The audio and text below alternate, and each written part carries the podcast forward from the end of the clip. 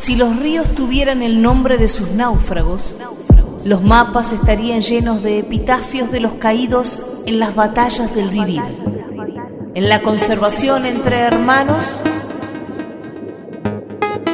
y desconocidos, en las disputas entre casas y desiertos, entre los fantasmas de las realidades y las presencias de las leyendas.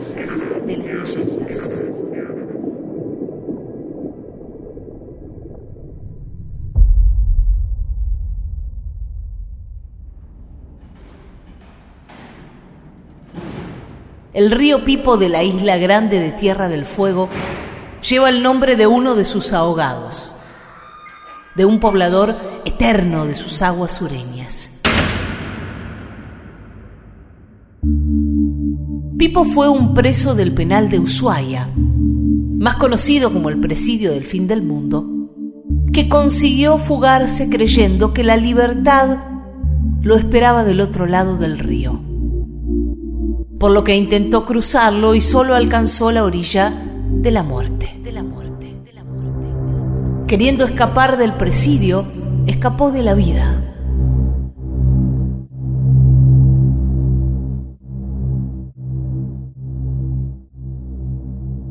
Pipo se ahogó en un río que hasta entonces se llamaba río Ajej, que en yamana significa Río de la Barca. Tal paradoja merecía que el ahogado dejara su nombre como ofrenda.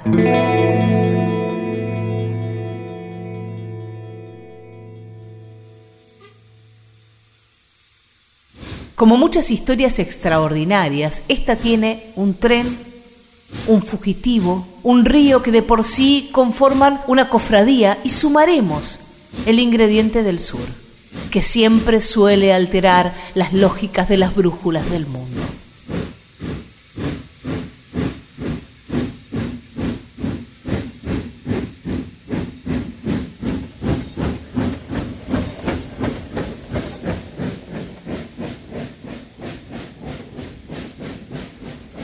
Bien sabemos que un tren siempre es algo más que un tren.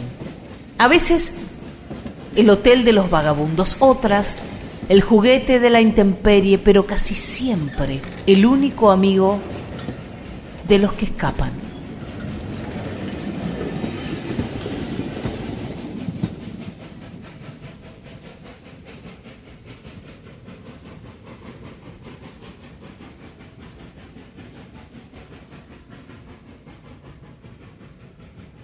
Los presidiarios de mejor conducta del penal de Ushuaia realizaban trabajos en el bosque, desde cortar leña a hacer arreglos en los puentes. Para ello eran trasladados en el célebre tren de los presos, hoy bautizado el tren del fin del mundo.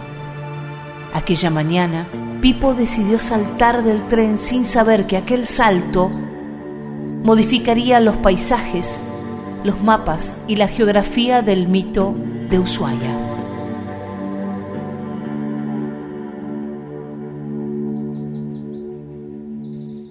Los guardias, al advertir que el presidiario se había dado a la fuga, emprendieron la persecución.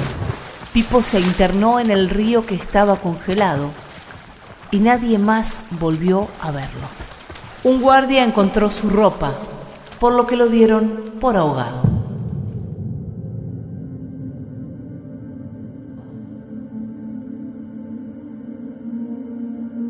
En 1917 se le otorgó oficialmente el nombre de Río Pipo.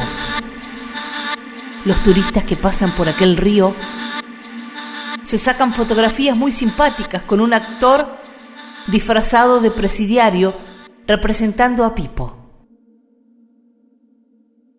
Sin embargo, los vaquianos aseguran que Pipo no se ahogó en el río que en realidad Pipo, Pipo, se volvió río.